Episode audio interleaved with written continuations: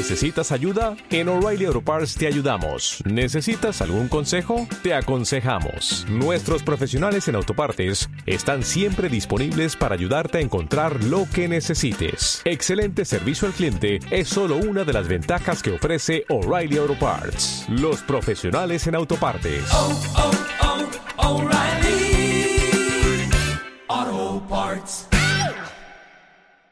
Déjate llevar a Cuentopía con Isabel García.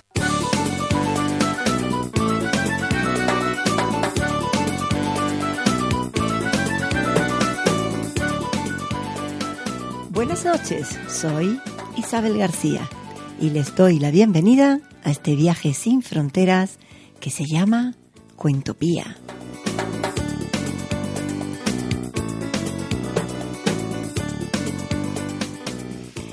Como cada viernes, en el transcurso de esta travesía, les vamos a llevar desde la 97.9 en La Laguna, norte de Tenerife y este de La Palma, y la 90.2 en Santa Cruz de Tenerife, a un mundo de cuentos para adultos.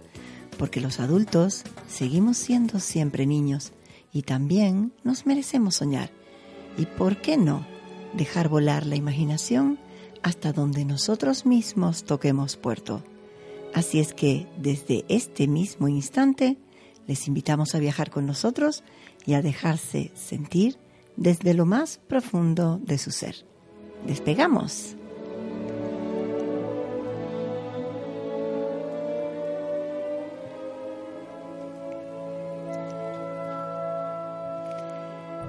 Cuentan que una vez llegaron cinco viajeros a las puertas del cielo.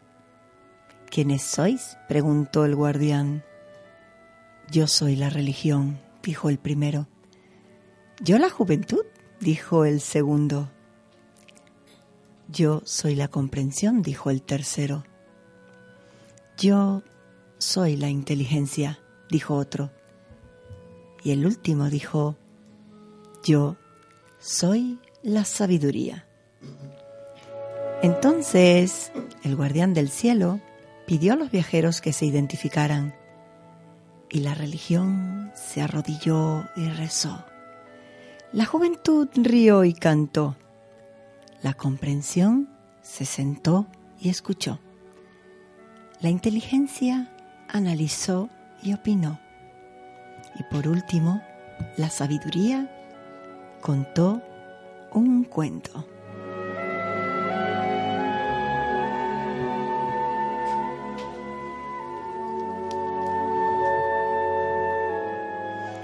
Hola amigos, buenas noches, una vez más desde Cuentopía, desde las instalaciones de Onda 7 en directo en La Laguna, Tenerife.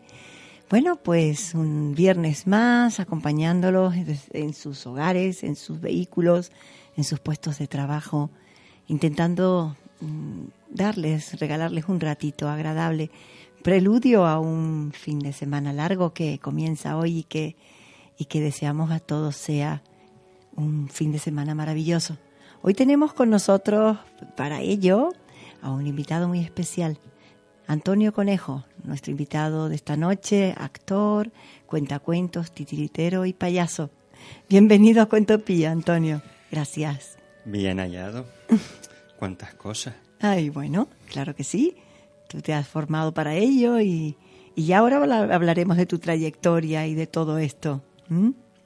También tenemos con nosotros a Delia Rodríguez Lorenzo y a José Vidal Santa Creu. Bienvenidos a los dos, los dos grandes aficionados, amigos y grandes aficionados a la lectura. Gracias por acompañarnos esta noche en este viaje a Cuentopía. Gracias por invitarnos. Bienvenidos a todos. Pues bueno, cuéntanos, Antonio, vamos a ver que, cómo fueron esos inicios. ¿Mm? Eh, tengo entendido que te formaste como eres licenciado en pedagogía y bueno, luego has hecho varios cursos de formación en el cine y en la, para la interpretación teatral entre Canarias y Barcelona. ¿Cómo fueron esos comienzos allá por el año, creo que 1996, puede ser? Pues incluso antes. el, bueno, los comienzos fueron de estar un día en el instituto y y ir al salón de acto a ver una obra de teatro y pensar, ¿qué pasará ahí detrás? Y entonces, pues, poco a poco me, me introduje yo en, en- el mundo del teatro, luego llegué a la laguna a estudiar pedagogía y por las noches pues me iba a, a la Escuela Insular de Teatro, que, que en ese entonces estaba en Santa Cruz, en el Parque Viera y Clavijo. Ahora el edificio está más bien abandonado. Más bien, o sí. Qué pena, qué precariedad, Y tristeza. además había un pequeño teatro, el Teatro Pérez Mínic. Pérez Mini, Ujú. que me imagino pues que también estará pues, Todo tapiado, todo lleno de tapiado y sí. ruinas. Y ahí Una pues, lástima. pues empecé a, a estudiar de manera pues, aficionada, complementaria. Luego poco a poco pues me empecé a participar eh, con Teatrópolis, que era un grupo que salió de ahí, de, de esa escuela y participamos en el teatro universitario y poco a poco pues las cosas me llevaron a a vivir del cuento y a vivir del teatro y, y a seguir pues haciendo cursos por aquí y empezar a trabajar y también eso es lo que me ha mi formación es bastante autodidacta y sobre todo trabajando he tenido la suerte de trabajar con muchísima gente y gente muy diferente en sus maneras de trabajar en sus maneras de ver de ver la, escena y, ahí sigo de hecho ahí sigo pues aprendiendo cada vez que, que trabajo con, con, con alguien, ¿no? Bueno, una- hubo una intervención allá por el año 2000 como actor en, el, en una obra de Jardiel Poncela, en El cadáver del señor García. Sí, sí. Sí, ¿no? Cuéntanos un poco eh, esa, esa etapa, mm, cómo te fue, dónde fue, aquí en Tenerife. Sí, sí, yo, mm, eh, bueno, el trabajo de las compañías con las que he trabajado siempre han sido en Tenerife. Luego otra cosa es que haya podido salir con los trabajos que han partido de aquí, pues sí es verdad que, que he salido en algunos... Efectivamente, en ¿no? algunos- Cuando- Con algunos espectáculos sí hemos podido salir fuera. Y esa época, bueno, ahí era una obra que dirigía Luis Alemani y ahí coincidí con, con algunos actores que ahora, pues no sé cuántos años después, 14 puede ser, he vuelto a coincidir eh, precisamente en una obra de Jardiel Poncela. Efectivamente. Y además era de repente verme con actores ya formados, actores que yo ya iba a ver a las, las obras de teatro de ellos y verme ahí entre ellos pues era ah, pues, no sé, una cosa bastante... Bueno, merecida. Bueno, uno estaba en periodo de formación también, ¿no? Más todavía. Y, y, y la verdad es que aprendí mucho de, de esa, de esa experiencia. Me gustó mucho. Fue una pena porque solo pudimos hacer una función por diferentes circunstancias, pero lo que hicimos bien estuvo. Bueno, ahí queda esa impronta, ¿no? Así que, que es imborrable, que, que, que permanece toda la vida como un buen recuerdo, por Sí, sí, sí. supuestísimo, ¿no? Bueno, de ahí un salto a Teatrofia, ¿verdad? Teatrofia y Teatrofia Clown Company, la primera compañía de clowns de Canarias con proyección internacional. Sí. Estuvo Juan Reyes en su día por aquí también, ahí estuvimos hablando de ello. Sí, señor. Bueno, el Teatrofia fue, digamos, la... Ahí ya definitivamente sí, profesionalmente ya mm, vi que me estaba dedicando a esto de- del teatro, de- bueno, de las artes escénicas en general, porque el teatro son cuentos, son títeres, son estar en un escenario. Y bueno, pues ahí empezamos a hacer un trabajo que con- que tuvo suerte de, de proyectarse fuera, pudimos viajar, ver el mundo, Sí, el porque todo mundo a través de gracias al teatro, gracias Exacto. Teatrofia. Ustedes pisaron muchos escenarios que estuvieron Sí, en sí, Roma, en Eslovaquia, en República Checa, en. Marsella. Estuvimos Luego, en- luego también ya hicieron una otra gira, ¿no? Que acabó en Uruguay, Ujú, hicimos, fuimos a... por Shanghái, por Manila, Asia, por allí. Seúl, en fin. O sea. Fue, bueno, una experiencia... magnífica, ¿no? Sí, fantástica. Fue m- no solo por el hecho de viajar en sí, que siempre mm, a mí me encanta y, y- ha sido una posibilidad gracias al teatro, porque poder viajar pues es, es- es estupendo, sino que también escénicamente el trabajo pues pues eh, estás con públicos diferentes y la gente se ríe igual. La gente se ríe igual y luego Eso te iba a preguntar, oye, ¿son iguales? Claro, todo el mundo se ríe, ¿no? el mismo sentido del humor y todas estas Sí, cuestiones. Sí, habrá cosas, pero lo mismo pasará. Igual hay un... Hacíamos... Bueno, hay que aclarar para los oyentes de qué está hablando este señor. Nosotros hacíamos clown eh, sin palabras. Sí, clown silente, ¿no? Clown llaman. silente. Entonces, eh, hay cosas, pequeñas cosas que sí se adaptaban. Pero en general, bueno, y esto lo dice palabras de Juan Reyes, lo mismo se ríe lo mismo el- la persona que vaya al teatro, pues no sé, en el, cualquier barrio de, de la isla, que el señor que va a Tokio a verte, ¿no? Si la cosa funciona y es divertida y está bien hecha, pues, pues te ríes. Pero a lo mejor cuesta, no, o sea, a lo mejor resulta que conectar con el público, ¿verdad? Diferente de otras culturas, de otros países, de otra educación, pues a lo mejor resulta que cuesta más conectar con ellos. No sé, pregunto. O, o los vías son otros, los canales son otros, no lo sé. No lo sé, porque es que de- dependerá también de, lo que lleves y de lo que hables, ¿no? Nosotros, de lo que hablábamos, eh, sin hablar, lo que llevábamos era bastante universal, bastante sencillo, en realidad, ¿no? Cuando eso, bueno, la obra que, con la que más viajamos, aquí estamos, eso va a ser que hemos venido, pues era un... partíamos de, de, de, de las cosas que ocurrían en los aeropuertos. Fue la época en la que se empezaron estas... se empezó a, a restringir un poco, a aumentar la vigilancia en los aeropuertos, a hacer una serie de cosas y jugábamos con eso y con una serie de situaciones absurdas y bueno, pues parece ser que funcionaba y que todo el mundo de alguna manera veía claro lo que estabas transmitiendo, ¿no? Entonces, si yo creo que si el mensaje está claro, pues todo el mundo lo puede entender, ¿no? Siempre habrá excepciones y siempre habrá gente que le guste o que no le guste, pero Bueno, claro. pero bueno, pero en este caso, pues las cosas funcionaban, funcionaban bien.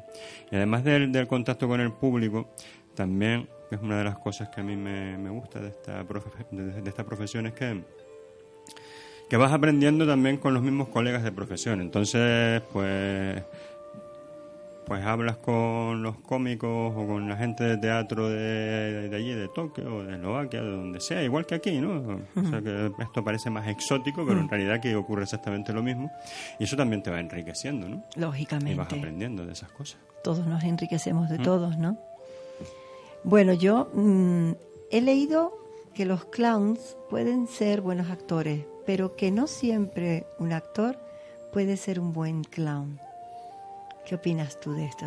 ¿Estás de acuerdo con ¿Qué esta cosa? afirmación? Pues no, no sé, hombre. ¿Cómo- ¿Cómo es la pregunta? ¿Cuál interesante, la es interesante, pregunta? ¿no? Dice que los clowns pueden ser buenos actores, ¿no? Pero que no siempre un actor puede ser un buen clown. No lo sé, yo son esas afirmaciones, bueno, la verdad es que no, no sé, yo supongo que hay, habrá cosas que se tienen y cosas que no.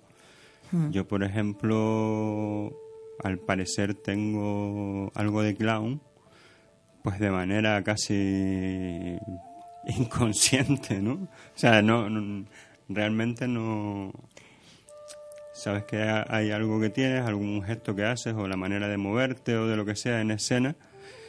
Y, y, bueno, en mi caso pues parece que en escena soy muy gracioso. Yo le puedo... O, o hay gente que le, que le hago mucha gracia.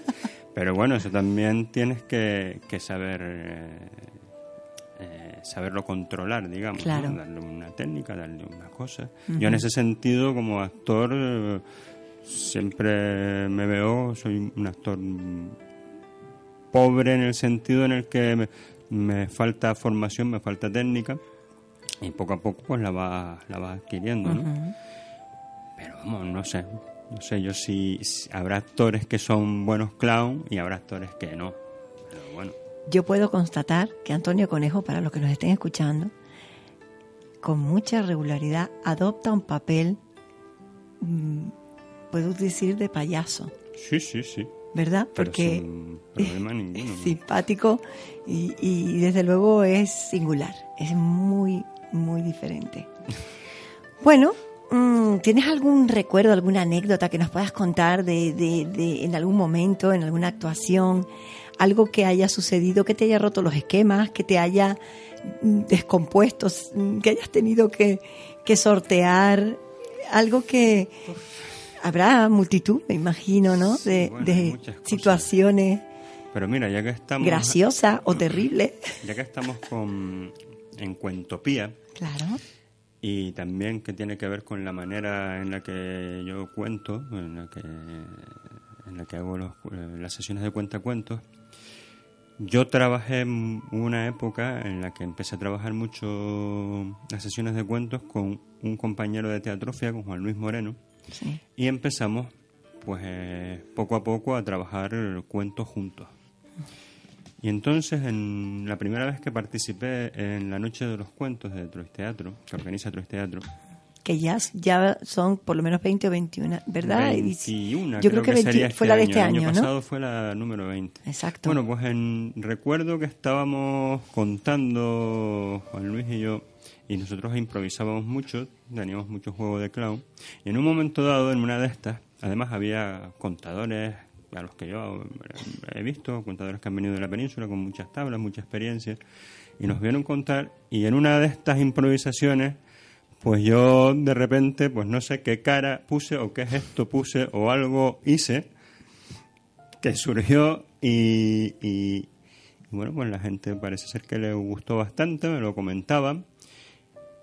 Y ahí empecé a ser consciente del potencial del, del- de mi clown, por así llamarlo, eh, a la hora de contar cuentos, ¿no? Mm. De repente, sin querer, pues haces algo que, que, que funciona y que además le da otra vuelta a lo que estás contando. Y no sé, esa es una anécdota. También conté, cuento esta para ir al cuento, que estamos aquí en Cuentopía. Claro. Eh, Yo que te he visto también actuar en Cuentoscopio con, tu, con tus compañeros de Cuentoscopio, con Laura Escuela y con Fabio González, Fabio. hacen un trío fantástico, ¿eh? Ah, pues muchas gracias. Se complementan muy bien, sí. Sí, bueno, esto surgió también de un poco de la necesidad mía, precisamente, volvemos al compañero Juan Luis Moreno. Juan Luis Moreno, si nos escuchas, donde estés, allende los mares, en esa capital de España. Bueno, pues esto surgió en un momento dado en la que mm, Teatrofia nos habíamos disuelto, bueno, disuelto no, sino que habíamos tomado caminos diferentes. Juan Luis también se fue, se fue a Madrid a hacer otras cosas.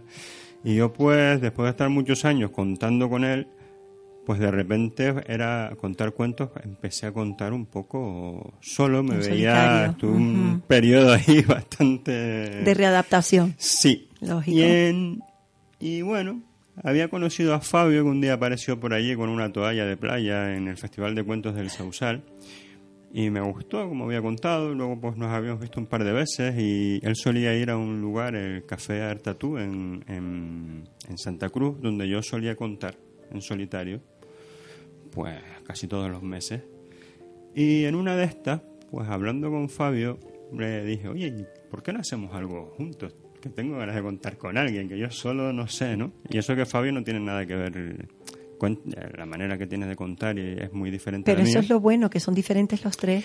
Y bueno, pues luego él también le apetecía bastante, habló con Laura Escuela y nos juntamos los tres y la verdad es que ha sido un- una renovación estupenda. Yo estoy muy contento de, de estar ahora trabajando con ellos dos, eh, porque además el- a mí me ha renovado la manera de ver y de enfocar el- la narración oral. Ujú. He descubierto una serie de cosas Mm. que, que, no, que no había visto hasta entonces, ¿no? Tanto la narración oral para adultos como la narración oral infantil. Ujú. Y no sé, la verdad es que en escena nos lo pasamos muy bien, jugamos mucho y, y siempre hay un intercambio de, de- de- de cosas y, y eso es lo importante, que en escena hagas lo que hagas, hagas cuentos, bailes o cantes o lo que sea, lo importante para mí como actor y como espectador es que pasen cosas en escena, tiene que pasar cosas, ¿no? Y con cuentoscopio yo creo que pasan cosas y además cosas divertidas, la mayoría de las veces, que eso también me gusta. Yo me he divertido mucho, desde luego, cuando los vi en el, precisamente en verano de cuento en el Sausal. porque aquí en la Noche de los Cuentos no tuve la oportunidad de verlos juntos, sino por separado, ¿sabes? Entonces, bueno, pues sí, puedo constatar que, que hacen un buen trío, una buena mezcla. Bueno, mm, más cosas que tenemos en mente. Dime. Ahora que tenemos de cara a, a este año, cuéntanos que por ahí hay algo. Bueno, pues Mm, estamos... Esta obra de Jardiel Poncela. Sí, estoy ahora trabajando con la compañía Morfema Teatro. Estamos trabajando en un- una obra del teatro español muy conocida. muy- eh, el, Eloísa está debajo de un almendro de Jardiel Poncela, es una comedia. Hay un elenco, somos 10 actores. De, además, son gente con algunos ya he trabajado y me ha encantado volver a trabajar con ellos y otros con los que no había trabajado por ejemplo estuvo hace unas semanas por aquí Juan Carlos Tacoronte Sí, él lo comentó un- también. un, un actor un cómico de la legua como él se define que al que yo admiro mucho y, y hemos estado a punto de trabajar juntos en alguna ocasión y esta vez lo estamos haciendo y, y me lo estoy pasando muy bien. Me lo estoy pasando muy bien y, y estamos, vamos a ver cómo salen las cosas. Seguro que bien, porque tiene toda la pinta de salir, de tener un gran éxito, un gran éxito entre ustedes. En eso estamos, en eso estamos. El 22 de marzo la estrenaremos en, en el Teatro Guimera. El 22 de marzo en el Teatro Guimera. Mm. Pues allí estaremos, no nos vamos a, a perder esto, seguro. ¿Tú crees que, volviendo un poquito atrás en algo que comentábamos, esa capacidad para, para ser un buen narrador o un buen payaso nace con uno? Hombre, pues no lo sé. Yo ahí nunca nunca he tenido claro esas cosas. No sé, a uno le gustan las cosas o sabe hacer las cosas, a veces no sabe muy bien por qué. Hay gente que se le da, pues yo qué sé, cocinar bien y, luego se dedica a la cocina o no, luego se dedica a otra cosa, o se le da bien arreglar cosas y a otros pues se nos da bien a lo mejor hacer el payaso como dicen por ahí y no sé. Yo por ejemplo no no, no soy de esas personas que yo me defino a veces también un poco como soy una persona bastante aburrida yo no, soy el gracioso de la fiesta o no soy el, el, que llama la atención al menos en general. Eh, pero luego, no sé, en escena todas las timideces y todas las cosas se me quitan y, y, bueno, ahí estoy, me la, me la paso bien y, y, y a veces la gente también. Yo creo que en el fondo tiene que haber una dosis de vocación que está ahí dormida y despierta en algún momento, ¿no? Cuando uno, pues por las razones que sea, contacta como como mucha gente que contacta con alguien y se le despierta. Yo recuerdo un día que comentaba, eh, ¿quién fue, Dios mío? Mm, Diego. Diego González nos comentaba que él había ido al, al, a ver, al Festival Internacional de Cuento de los Hilos, ¿no? Y estando allí dice, ¡ay! Esto es lo que yo quiero hacer. Claro, ¿No? Y se le despertó a él esa inquietud, ¿no? es que lo que te decía... Probablemente la tenía, era un, Mm. un rasgo de su, ¿verdad? De su personalidad y de sus capacidades y sus talentos que estaban ahí un poco dormidos. Sí, y- algo de eso supongo que tiene que haber, ¿no? Yo lo que te decía antes, que de repente un- uno de esos días que había algo de teatro en, en el instituto, pues esa curiosidad de ya no el estar delante, porque yo siempre he sido muy tímido y me daba bastante vergüenza esto de exhibirme y demás, ¿no?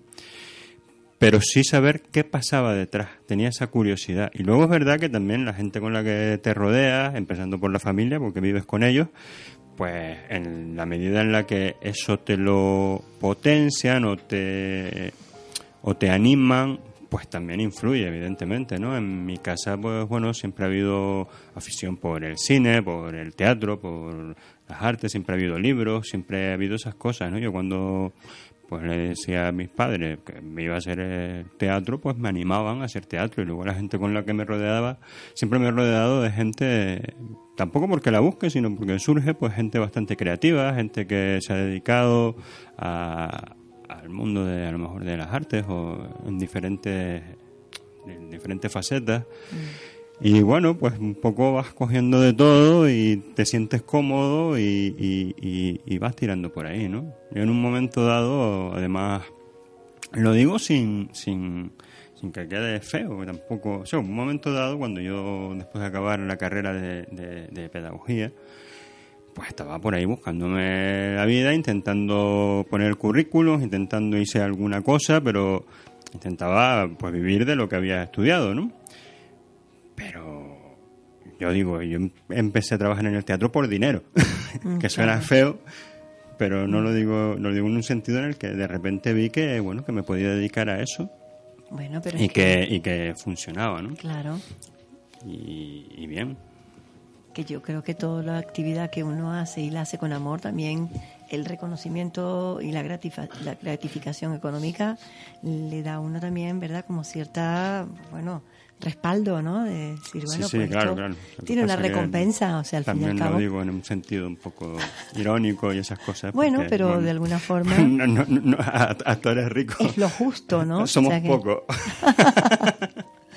¿Tú dirías que cuando la crisis aparece por la puerta en este país, la cultura se escapa por la ventana? O se lo preguntamos mejor al señor ministro. Bueno, la cultura, no, vamos a ver, la- lo que se escapa por la... Es que la gente sigue haciendo cosas, de hecho yo veo que cada vez hay más creatividad y uno intenta intenta mm, eh, buscarse la vida como puede. La gente que trabaja en la cultura sigue haciendo cosas y sigue inventando y sacando recursos de donde sea. Otra cosa es las personas que gestionan la cultura que ahí ya, bueno, también es verdad que cuando hemos estado en vacas gordas, la cultura, y de eso hemos sido cómplices todos también, pues a veces se han hecho alguna que otra barbaridad, ¿no? No sé, de repente en todos lados hay auditorios, pero que luego no, no, no se mantienen y no se programa nada, ¿no? Y se, gastan- se han gastado una barbaridad de, de dinero en, en hacer cosas o auditorios que luego no son prácticos a la hora de trabajar Claro. porque los arquitectos Sí. con perdón por los arquitectos pero es que oiga hay cosas que de repente ves obras o ves en este caso auditorios teatros y demás que luego tienes que readaptarlo para que se pueda trabajar de manera eficiente ¿no? y no sé la cultura no se marcha por la ventana los que se marchan por la ventana con otras cosas quizá puede que sean las personas que gestionan Gestores, a los gestores, efectivamente, deberíamos, más que marcharse, No largarlo, sé. a lo mejor. Bueno, aquí mi compañero Honorio Marichal me está haciendo señas de que tenemos que hacer una pausa para la publi. Honorio, que es el 50% de este programa y que también hay que reconocerle que su labor y que es un gran profesional y gracias a él Cuento Pía es posible. Venga, nos vamos y volvemos en un momentito que Antonio nos tiene que contar un cuento a todos. ¿Ah, sí? Sí, claro. Uy. Venga.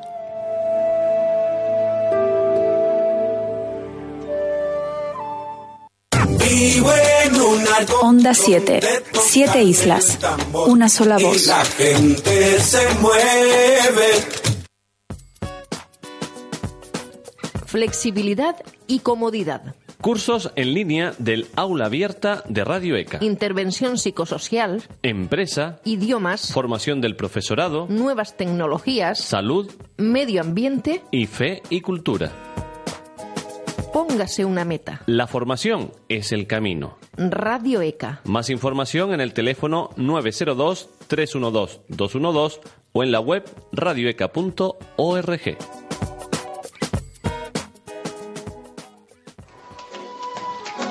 Calzados y complementos Víctor Núñez. Tradición y vanguardia se unen para exaltar tu belleza en calzado y complemento, tanto para la señora como el caballero. Desde 1865 estamos asesorándote en la calle Herradores número 74, en La Laguna. Siéntete bien en Calzados y complementos Víctor Núñez. Buscamos la voz de Onda 7 Tenerife. Si crees que tu voz representa nuestros valores, juventud, dinamismo, profesionalidad y corazón, mándanos un correo electrónico a concurso arroba onda 7 tenerife.com con tus datos personales. Tu voz tiene premio. Te obsequiamos con un fin de semana en el Hotel Sol La Palma de la cadena Meliá. Para más información, entra en nuestra web www.onda7tenerife.com. Participa. Participa. Hola, soy Morgan Freeman y te invito a escuchar Va de Pelis los martes y los jueves de 5 a 7 de la tarde en la 90.2 Santa Cruz de Tenerife y 97.9 el municipio de La Laguna, norte de Tenerife y este de La Palma. Onda 7 Tenerife. Pero tú no eres Morgan Freeman. Da igual, en la radio nadie nos ve. Escúchanos, ¿eh? Con identidad propia, cercana, dinámica, profesional y con mucho corazón. Onda 7, estamos en el aire. Déjate llevar a Cuentopía con Isabel García.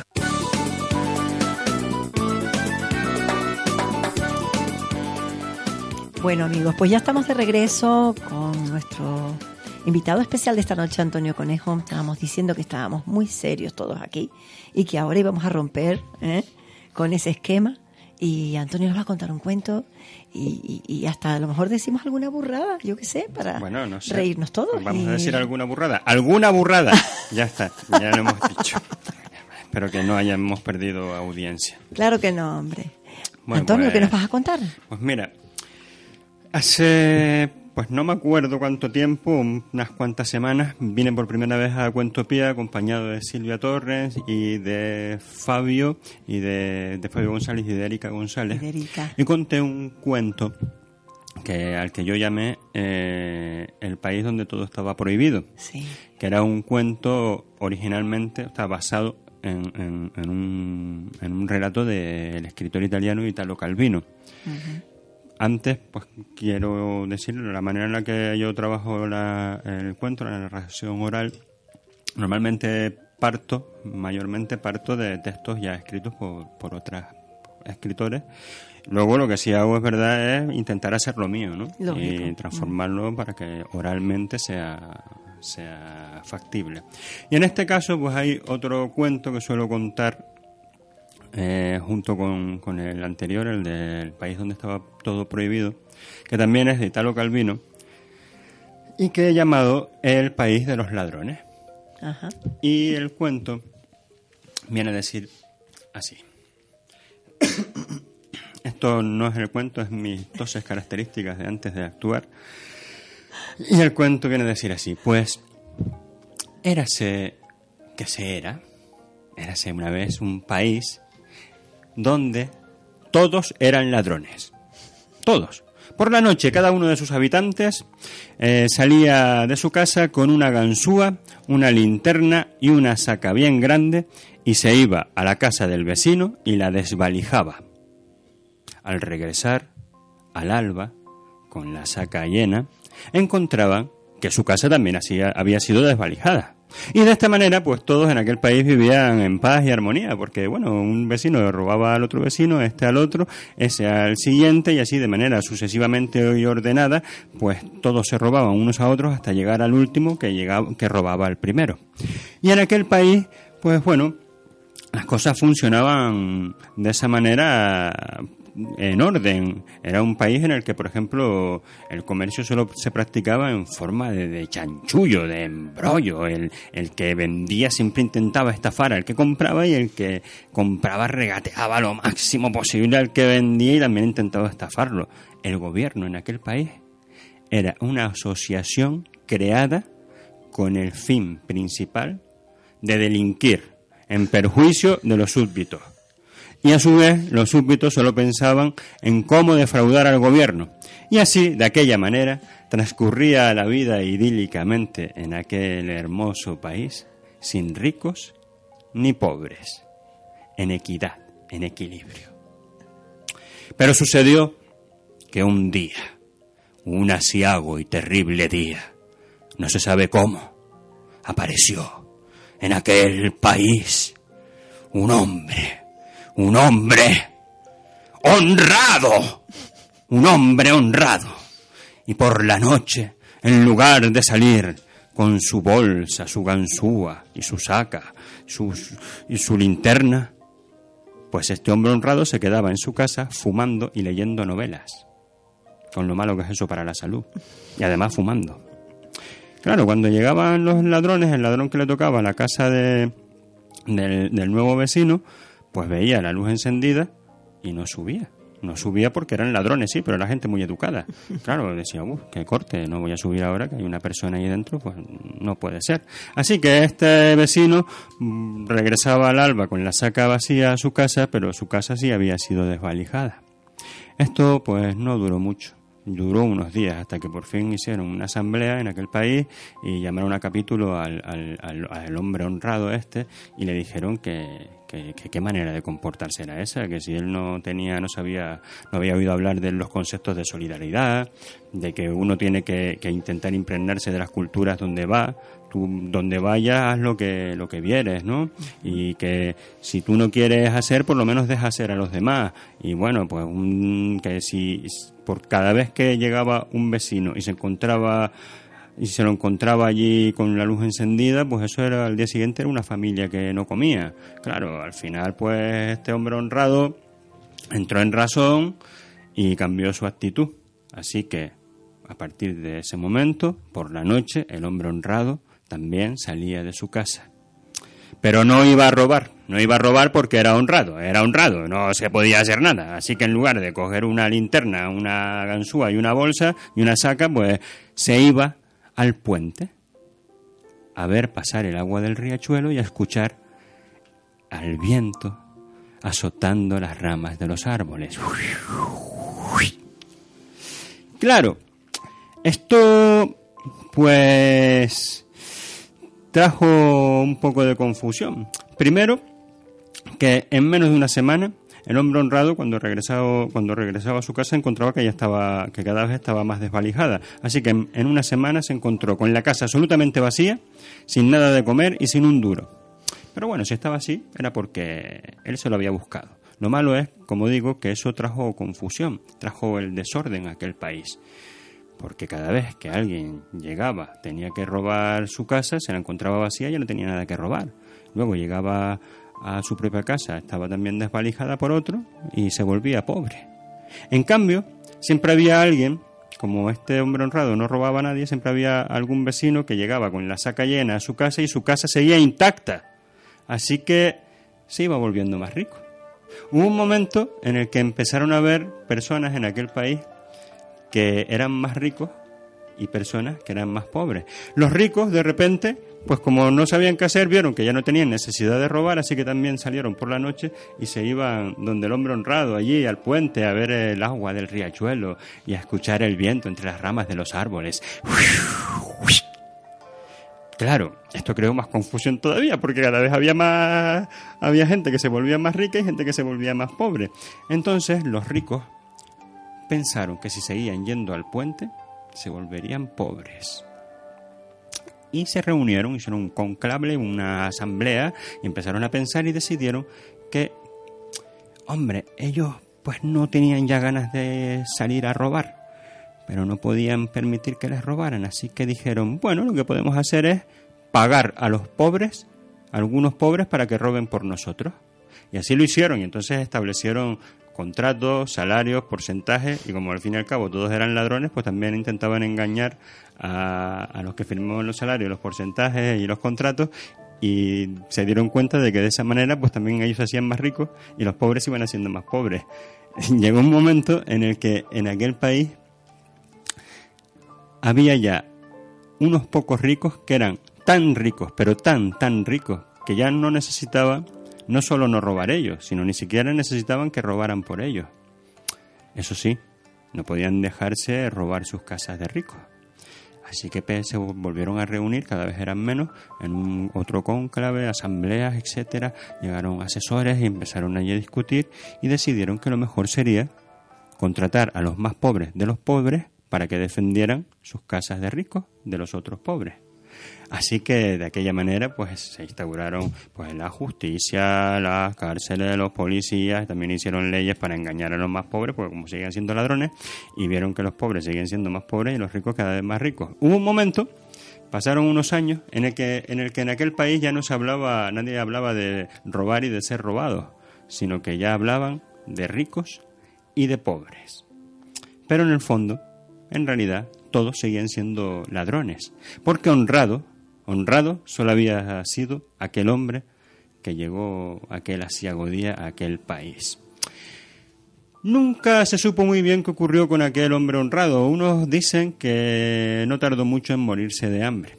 Pero sin embargo hay otras voces en aquel país que afirman que, que, todo eso son leyendas urbanas, que el hombre, ese hombre honrado ni siquiera existió nunca, porque eso de que exista en el mundo un hombre honrado, eso, eso es un cuento. Y colorín colorado, esto se ha terminado. Bueno, a mí me ha gustado muchísimo tu cuento. Está un poco transformado. Esto es un cuento que es de un... Es el librito aquí, la chuleta, para que no se me olvide la referencia. Es un, un relato que está incluido en una colección de relatos de, de Italo Calvino que se llama La Gran Bonanza de las Antillas. Y es un relato escrito hace 70 años, en 1944. Y bueno, este es uno de esos relatos que a mí me, me gusta contar este tipo de, de, cuento que me resulta un poco tiene esa cosa de fábula, tiene esa, esa ironía, esa visión también un poco absurda sobre, sobre la realidad y luego en el fondo pues pasan cosas, ¿no? Y a mí esa, esa, esa cosa pues me, me gusta y me gusta darle a través del humor, del absurdo, me gusta contar ese tipo de, bueno, ¿qué dicen, cosas. ¿qué dicen nuestros contertulios que están súper callados? ¿Qué les ha parecido el cuento? A mí me ha gustado y todavía estoy pensando, mmm, reflexionando sobre el mismo, que yo creo que no, no permite una reflexión espontánea, Mm. sino a- muy pausada y que puede ser eh, buena causa de debate. Bueno, son cosas. Para mí es, bueno, una idea de. de- un poco. Por ejemplo, pues podría hablar un poco de, de esto, ¿no? Del, del- del poder, del, del- de cómo se organizan las cosas y de cómo. De la ambición del ser Sí, humano. como una cosa lleva a la otra, ¿no? Y bueno. Podía haber eh, se conducido la historia por otros derroteros, sin embargo, tal y como está establecido el cuento, va hacia la parte más negativa o peor. Sí, sí, sí, en ese sentido sí. Es esa ironía o ese humor negro un poco, por llamarlo así, que es incluso pesimista, ¿no? Igual que, sí, hay una serie de relatos, en este caso de, bueno, este escritor de Italo Calvino, que a veces inciden en ese en esa visión más pesimista, ¿no? Más pesimista de, de las cosas. Pero bueno, a mí me gusta ironizar sobre ello.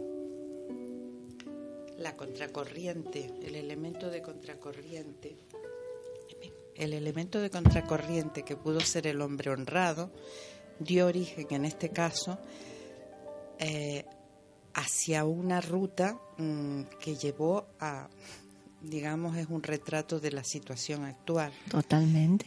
Podía haberse, bueno, eso sería entonces otro cuento. Claro, Claro. sería otro cuento, sido otro. Que no todos los cuentos son bonitos, bellos, llenos de... Hay cuentos muy realistas que, que de alguna manera pues también nos remueven las entrañas, ¿no? Y yo creo que de eso se trata, ¿no? Porque realmente la vida también es así. estableció un desorden eh, que llevó a la parte mala.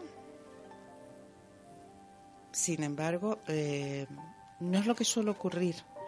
No, no, no, no siempre tenemos que llegar al éxito o a conseguir con un elemento bueno, como podía ser este hombre honrado, llegar a, a obtener un ámbito bueno, una situación buena para todos pero suele ocurrir. No de forma generalizada, pero suele ocurrir. Las semillas buenas No, claro, suelen claro. potenciar actitudes eh, buenas en, dentro de, de personas que le rodean. En otros casos, por supuesto, no. Claro, a mí también, por ejemplo, este, este tipo de relato y este, en concreto, también me, me hace gracia, me llamó la atención en su momento, por eso lo escogí para, para trabajar. Eh, esa visión también, esa vuelta de, tortilla, ¿no? que de pronto lo de es un país de ladrones, pero en realidad hay una equidad. Mm. ¿no? A- Antes de la llegada del hombre honrado Mm. en este caso, Mm. Hay en realidad yo, funcionamiento. bueno, pues ahí hay ese establecimiento de con tu Mm. norma y con tus cosas, las cosas funcionan y funcionan bien, ¿no? Entonces, bueno, me gusta esa vuelta, yo sé que es un poco... tiene un poquito de mala leche, por decirlo así, más...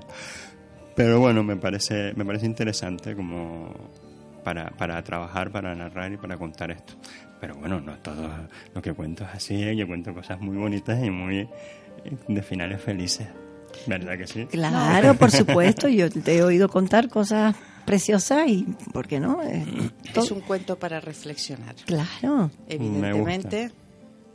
José, ¿estás muy callado? La verdad, sinceramente, es que me he quedado atónito con el cuento, me he quedado impresionado, me he quedado sin palabras. ¿no?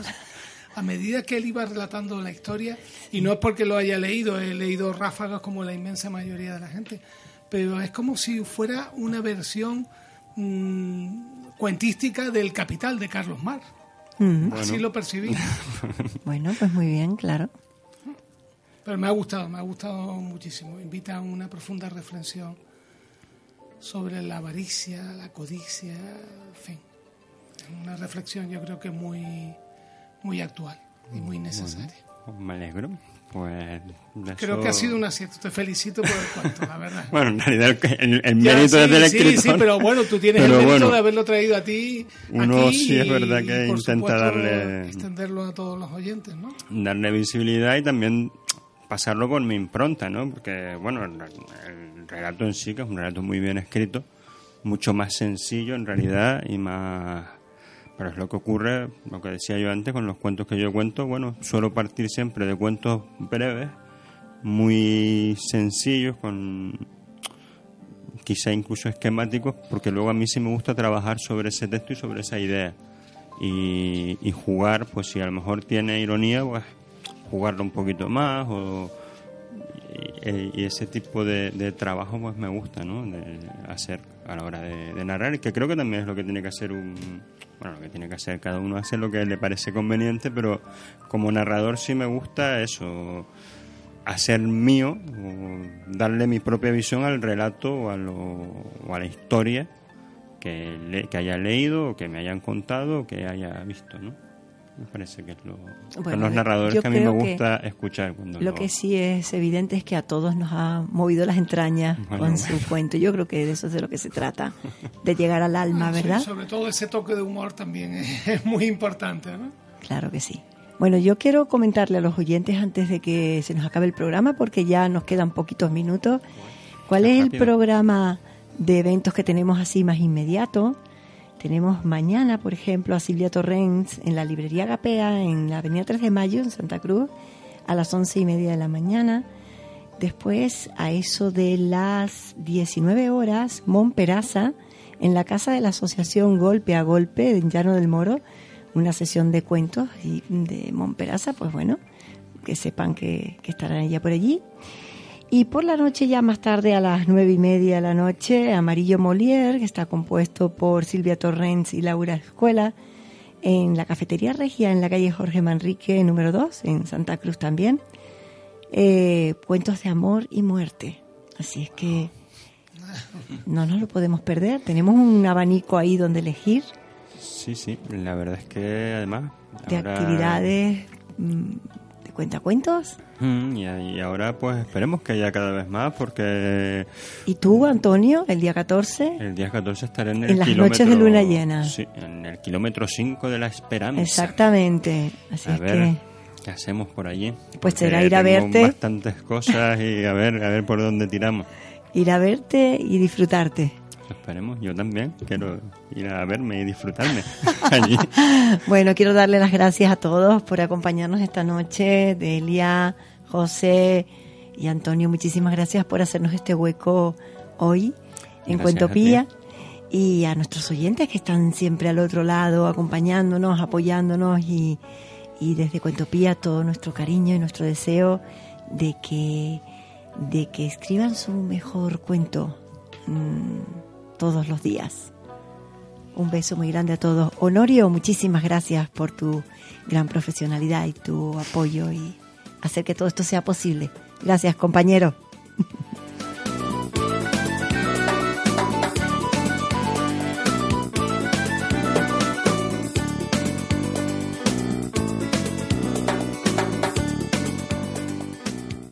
En Sherwin Williams somos tu compa, tu pana, tu socio, pero sobre todo somos tu aliado, con más de 6.000 representantes para atenderte en tu idioma y beneficios para contratistas que encontrarás en aliadopro.com. En Sherwin Williams somos el aliado del PRO.